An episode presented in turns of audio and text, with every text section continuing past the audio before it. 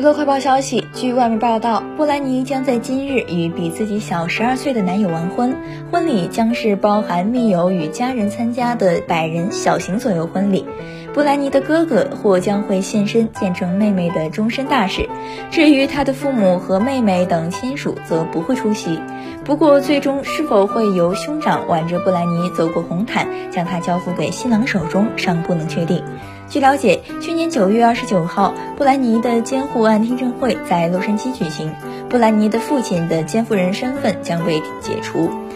布兰妮父亲的监护人身份被解除，同时也不再担任布兰妮的财产管理人。